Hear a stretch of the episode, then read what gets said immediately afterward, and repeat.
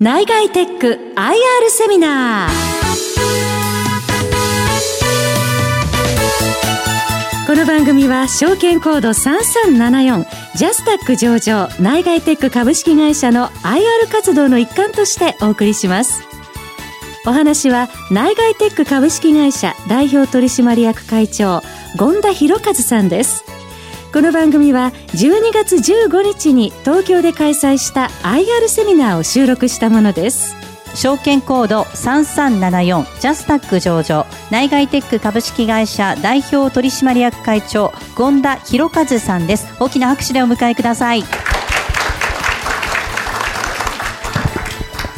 ありがとうございます。あので内外テック株式会社って何なのというご質問がですね実は事前の質問にあったんですけども私どもの会社は縁の下の力持ち絶対前面に出てこないという会社です、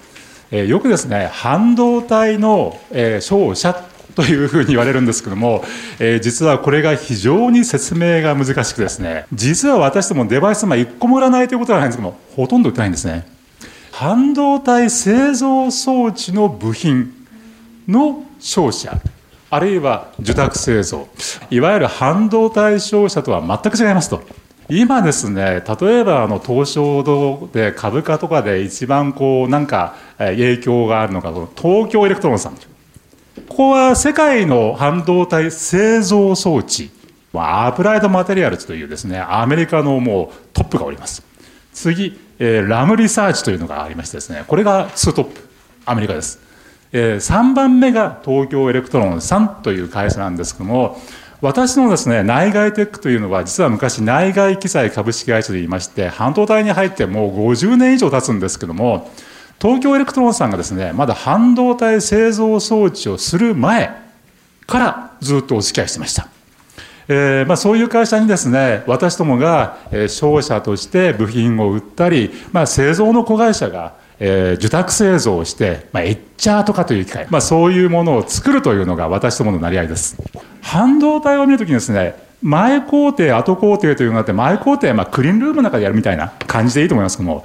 あれを作る投資の方がですね、後工程、例えばディスコさんだとか、アドバンテストさんとか比べると、莫大に投資量が多いんですね。ですから半導体前工程、投資量が多いんだけども、投資をしてくれる会社さんが限られちゃってる。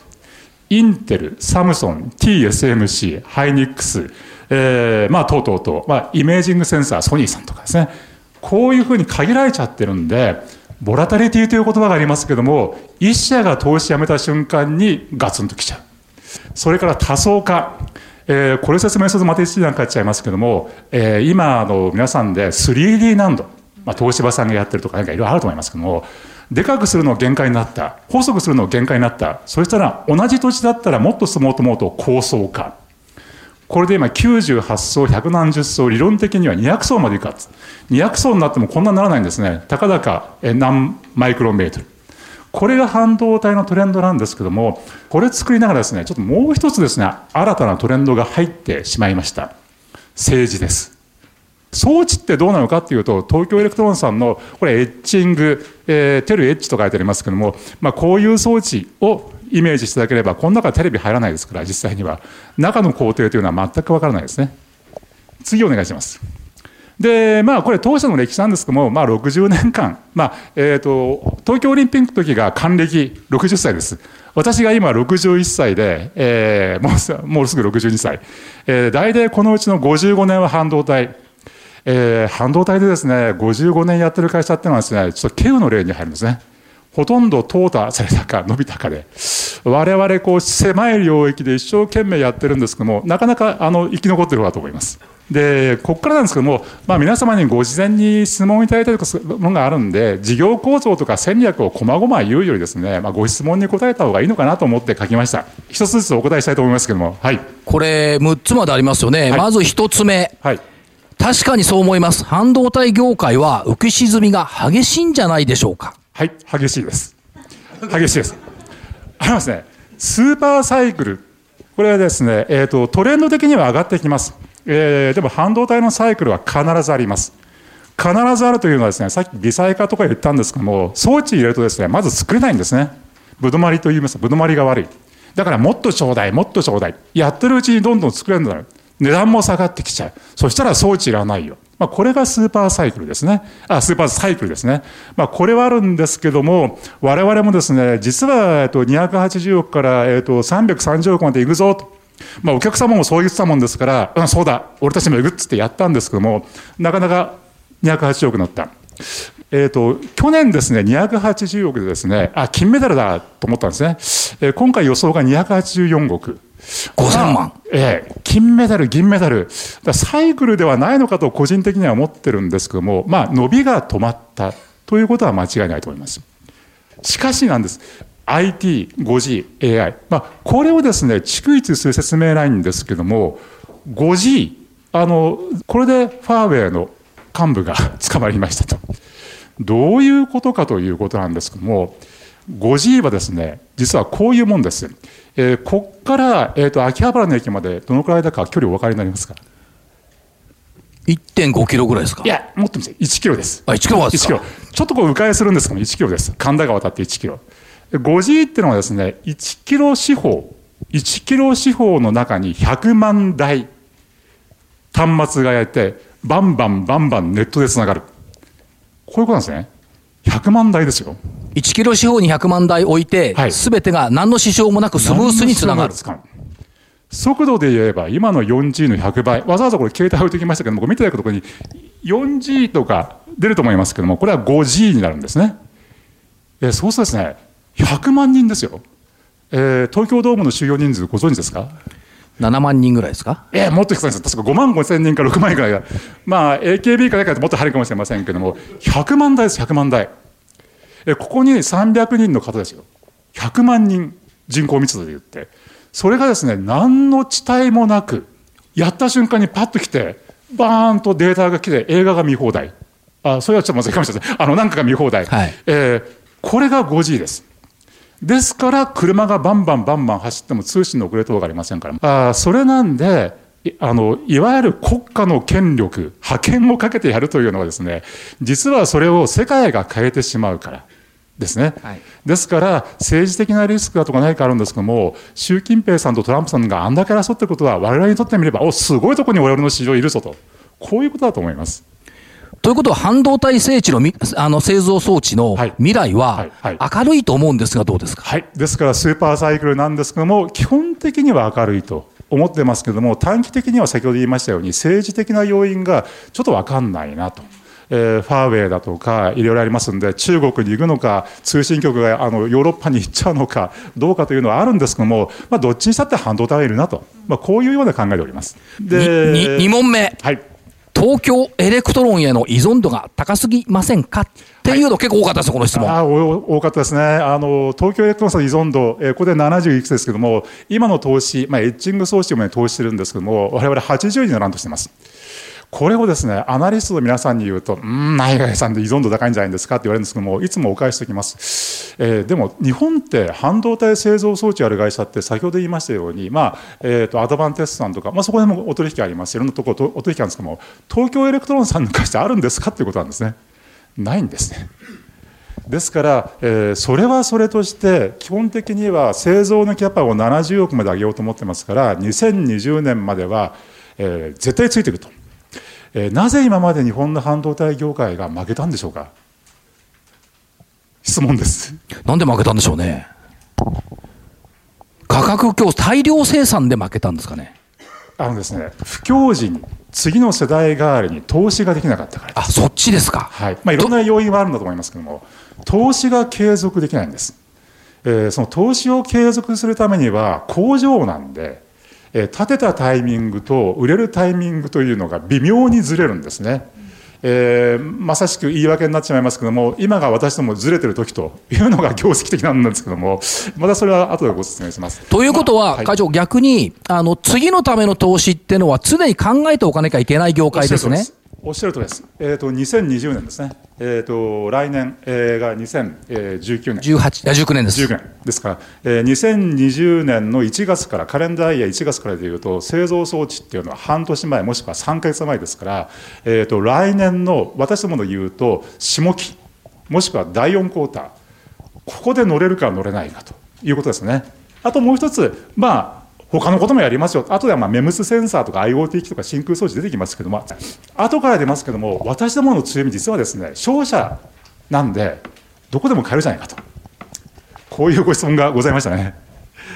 何でも取り扱えるねって。何でも取り扱えるね。イコールどこでも買えるね。いや、どこでも買えないんですと。100万分の1ミリ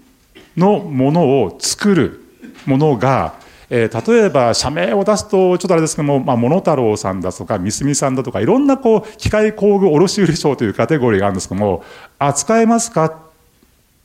多分扱えないと思います。それですねこう指で触って収めた瞬間に「お前何やってんだ？取引停止だ」と。こういうようなのが半導体製造装置の業界ですね。100万分の1ミリでここに油ついて半導体ができるのかよと。こういうようなことです。えー、ですから、そういう部分と、もう一つ、私どもの仕入れ先さんですね、売りの東京エレクトロンさんですと、仕入れ先は SMC さんという、なかなか SMC さんってご存知の方とご存知のない方が多いんですけども、えー、まあ、証券会におられる方はよくご存知だと思いますそうですか。あの、世界ナンバーワン空気ガス機器メーカーですね。省力化メーカー。売りの東京エレクトロンさん、えー、仕入れの SMC さん。プラス、先ほど言った1000社の中で、これ、あの、開示してますんで、名前出させていただきましたけれども、業務提携やりましたんで、入江工研さんって言っても、多分、ほとんどのことはわからないと思われます。え上場もされてません。素晴らしい会社です。この会社は何かというとですね、えーと、大型のガラス基板を真空にするときの弁を作ってます。入り口。大型のガラス基板って、そこにある1枚の、あの、ありますね、ガラスが。あれよりでかいです。あれがガンガンガンガン飛んでって入ってって真空にして、えー、と有機 EL だとか液晶だとか太陽パネル作ります。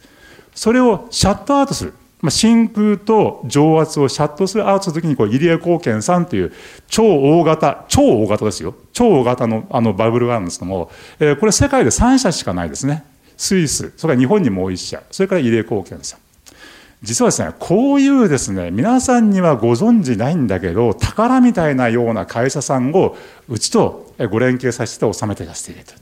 まあ、それから、商社。はい。まあ、商社イコール販売セグメントとなってますが、はい、商社の役割とは一体何なんでしょうか、はい、先ほどですね、お話したように、まあ、あの、売りの東京エレクトロンさん、仕入れの SMG さんがあると、ここはもうナンバーワン、あな世界ナンバー3、こっちナンバーワンですけども、なんですけども、言いましたように、1000社、まあ、1000社の部分とですね、約マスターで、まあ、30万から40万アイテムぐらい特殊品を持ってます。我々特殊品しか売ってませんから、反面。えー、そうしますとですね、えー、そういうのがですね、約こう、年間だと1万アイテムぐらい、種類ぐらい出るんですね。まあ、こういうものをまとめてくるとくるときにですね、え、ー、と、一個つもうお客さん伝票を出しません。3000枚なんか伝票出しません。1枚。はい。これ集めて、これやって、こういうふうに作って持ってこい。まあ、これが私どもの商社ともう一つの受託製造ビジネス。プラス、それを連結してお客様に B2B、例えば、えー、ソニーさんならソニーさん、東京エレクトロン東京エレクトロンさん、村田さんなら村田さん宛てに、えー、それに合った形の商材を入れる。サービスをご提供すると。まあ、これが強みになってます。今後、どの分野を伸ばしたいのか。はい。うまい具合に質問が並んでますよ、ね、まるで打ち合わせしたように。商社の限界利益粗利というのはですね、ほとんど上に伸びません。約10%です。あこれ以上はなかなか取りづらいですね。えー、そうしますとですね、製造というのはいろんなことを入れますから、付加価値が高いです。えプラスですね、メンテナンスというのは実はもっと付加価値が高いです。メンテナンスってどういうことなの？というとですね、例えばある半導体メーカーさんが半導体を作るときに、非常に有毒なガス、吸った瞬間に人間が死ぬ、まあ、こういうガスを大量に使ってます。そのガスどうしますか？貯めとくわけにいかないですね。え空気中に放出します。そのまま放出していいですか？周りの方がみんな亡くなっちゃいます。無毒化、無害化という工程があります。これをまあ燃焼除外とか水を通すかいろんな方法があるんですけども、えー、と人がですね触れた瞬間にやけどします。で、その、えー、毒素がですね、骨までいっちゃいますから触れられません。どうするかとですね、あの、宇宙服みたいなの着て、こうマスクして、分解してメンテナンスする。まあ、おのずと、えー、そういう危険でもあり、専門性があり、かつ24時間365日、正月休みなし。えー、こういう部分がですね、実はメンテナンスなんですね。なかなか大手様の正社員の方ですと、ちょっとこうやるのにヘジテイトするのかなという部分ですかね。まあ、働き方改革も出てきてますし、ね、はい、そうですね。ですからそういう部分です。それからですね、えーと、もう一つがですね、キーワードがこの中古品、あるいは改造ということなんです。実は私どもプリンターの業界にいてよくわかるんですけども、えーと、プリンターはなぜ儲かってるんでしょうか。インクが高いから。そうです。あの8900円で売れるのは、あとインク買ってくれるからです。えーとですね、私どもそれと同じなんです。半導体の製造装置を作るということはですね、実は非常に難しいんですけれども、付加価値から言うと受託製造なんで、研究開発をやってませんから、組み立てという部類に入るんです。それがですね、年間100台分かりやすいように、5年間出ると500台がフィールドに出るわけです。で、それほっといて動きますかって絶対そんなもんじゃないからね。必ずメンテナンスがいる。中のガスがあいろんな無毒化して詰まったものを洗うとか、掃除するとか、あるいは改造するとか。ですから、新規に作るのをお手伝いするというのはですね、まさに不老のビジネス。シェアを取るんで、これやっていくぞと。5年後、それは中古機になるよね。メンテナンス必要だよね。まあ、私どものビジネスモデル、えー、新規の清掃装置は非常に景気に敏感です。サムソンさんが止まったというと、お客様が止まって、うちも止まっちゃいます。これはまあ不老のビジネスも、これを取っておくとですね、5年後にはストックのビジネスができると。まあ、これが両輪でですね、回るといいなと思ってます。えー、ヨーロッパ、中国に行って、えー、メンテナンスするぞ、設置をするぞ、保守をやるぞ、まあ、全部取っちゃいたいですね。そういう分の形ですかね。このですね、フローとストックをどこで両立させるのかと、シリコンサイクルと設備投資をどこでやるのかっていうのがですね、まさに経営の公設というかですね、まあ、どちらかというと今、費用先行型になってしまいますけども、我々の望んでいるのはですね、それが3、まあ、2020の3月を投資の終わりというふうに思ってますんで、一旦の区切りと思ってますんで、そこの時にはちょうどバランスがいいというような感じになりたいと思います。私も戦略すると、えー、受託製造のあのものを増やしていきたいと、2020年のピークに向けて工場を今作っとかんとですね、間に合いません。えー、作れっていう時にはですね、えーと、明日10台持ってこいと。半導体製造装置の10台はですね、車のおそらく10万台に匹敵すると思いますんで、能力的に言ってですね、あの落差から言ってですね、えー、そういう形ですんで、今から作って、まあ、これ、これ、私でこういうふうにやってるんですけども、えーと、大体あのエクイティファイナンスをやってですね、えーと、装置を作るための工場が、まあ、ほぼ終盤にかかってきています。えーと、来年の1月で約投資というのは終わってですね、まあ、あと岩手に土地を買ってあるんですけども、まあ、岩手というのは主力の東京エレクトロンさんが岩手に、熱処理の工場をお作りになるということもあってやらせてほしいと言って土地だけ買ってあるんですけども、まあ、それはなしにして今の部分ですと、まあ、他のソニーさんだとか東京エレクトロンさんだとか他のお客様を見据えて大体来年の1月今期に投資が終わりえーと、順次立ち上がってきますから先ほど言いましたように2020の、まあ、来期ですね。来期の終わりには回収のフェーズに入りたいますね。今がつまり設備投資ほぼ最終期に来ていて、はい、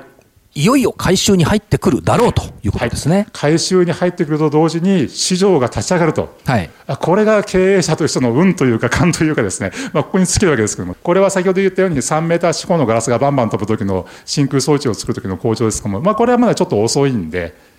えーとまあ、これはちょっと非常に難しいんですけども。液晶に、まあ、有機 EL に興味のある方はあの私ども今ウォッチしてるんですけども注意すべきことがあるんじゃないかと思います。今止まってますね。止まってます。ただですねもっと前工程はすでに、えー、確定の受注が私は入ってるんじゃないかと思いますね。なぜか。作成のリードタイムが1年だから。ですね。1年前。に受注が入らないと明日持ってこいって言ってますね3メーターものの録音する装置なんかできるわけないですから。となるとどこなのかということで私どもは私どもというか私のなんか動物的な感もあるんですけども、えー、来年の1月までだとちょっと遅れても作っておけと、まあ、こういう話になってます。これは先行きを見れば、来年1月まで大型パネルを完成しておくことが必要だろうという読みですね。はい、そうですね。はい、まあ、そこからどこに立ち上がるかというのは、われわれ教育訓練とか、あの授業を入れるとか、試験切れなくちゃですから、建物ができてもすぐ行けるわけじゃありませんから、えー、なかなか今期の業績に寄与するというのは難しいのかなと思ってますけども、これ30年間、35年間ぐらいこの業界にいますんで、アナリストに聞かれても、なんか裏付けあるんですか？って言われるんですけども、いや、アナリストの方より私の勘が当たるっつって言い切ってそれ正しいと思いますよ。それは正しいと思います。はい。はい、これ、右は熊本半導体装置ですね、はい、この隣が東京エレクトロンさん、裏側、あもう郷さんからと裏側ですけど、どちらもあの私どもが裏側になるかもしれないけど、ソニーさんですね。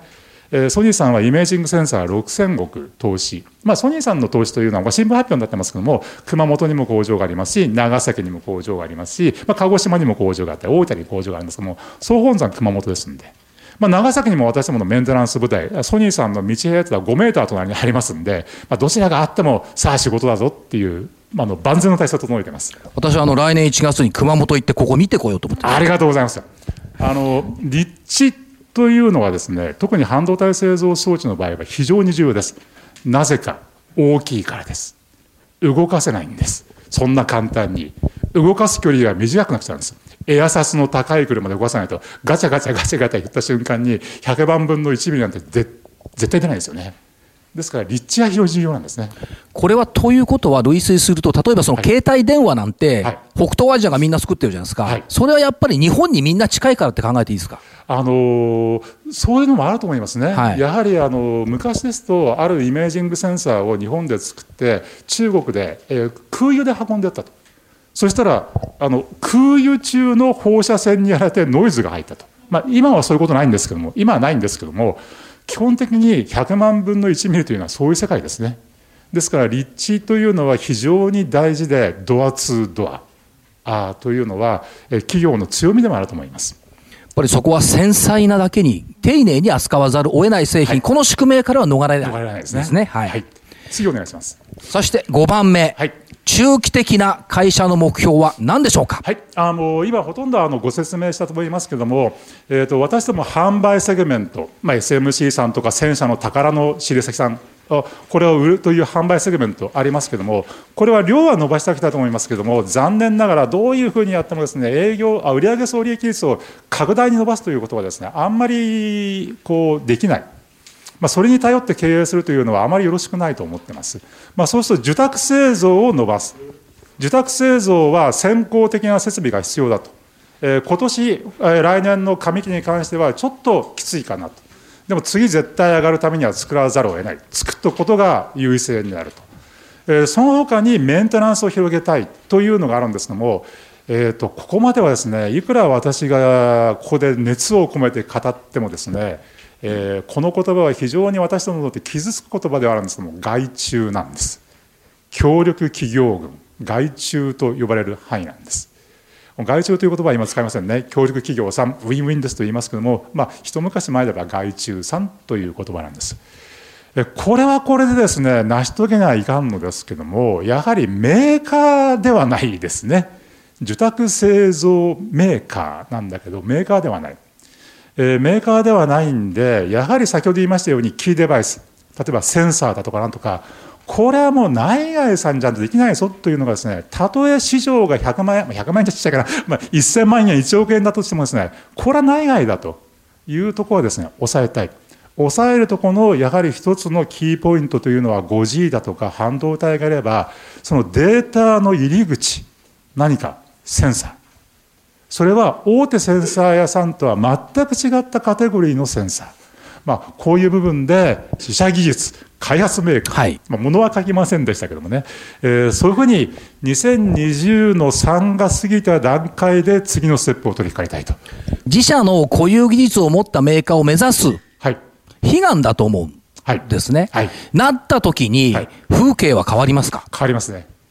それそれがですね1000万でも1億でもですねこれは内外にしかできないというものがああるものを持つ会社とですねいやこれはいろいろあるけども大体が効くということでは会社の強みというのは全く違いますし2020の3からの次の中継というのがもし私がいてやるんであって次の世代に移すんであればこれなくして移せるかというぐらい悲願ですね。はい。もうこれもう必ずやるぞ。やす。というところですね。はい。はい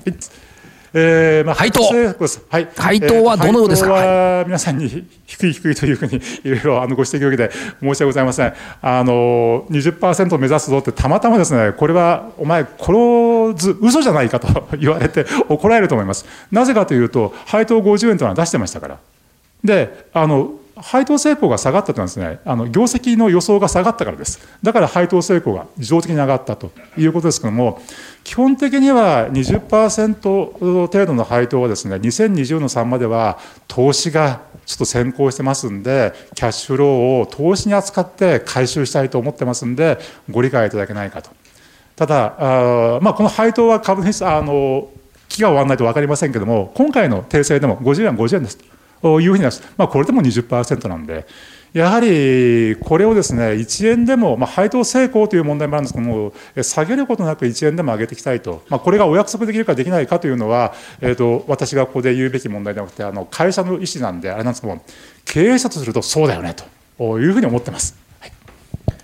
そして、これが好きなんです、これが。これ。ああそうなんですね。これ3374なんなんて呼ぼうかなというんで実はですねこれ自分たちで考えられなかったんで、えー、ここのご紹介のプロネクサスさんに何か考えて、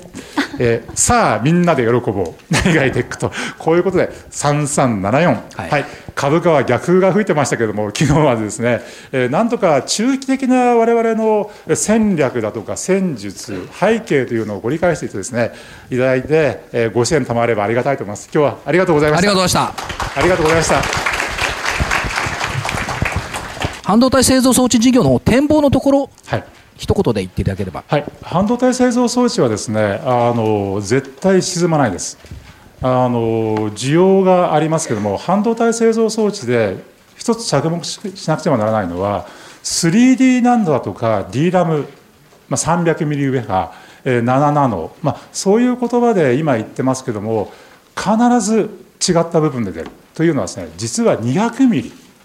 あるいは300ミリ装置、まあ、200ミリってウェハーのサイズを言ってるんですけどもその装置一世代前の装置がですね例えばどうなんでしょうか今中国ですと5000万の装置が1億5000万で売られているというような情報もあります。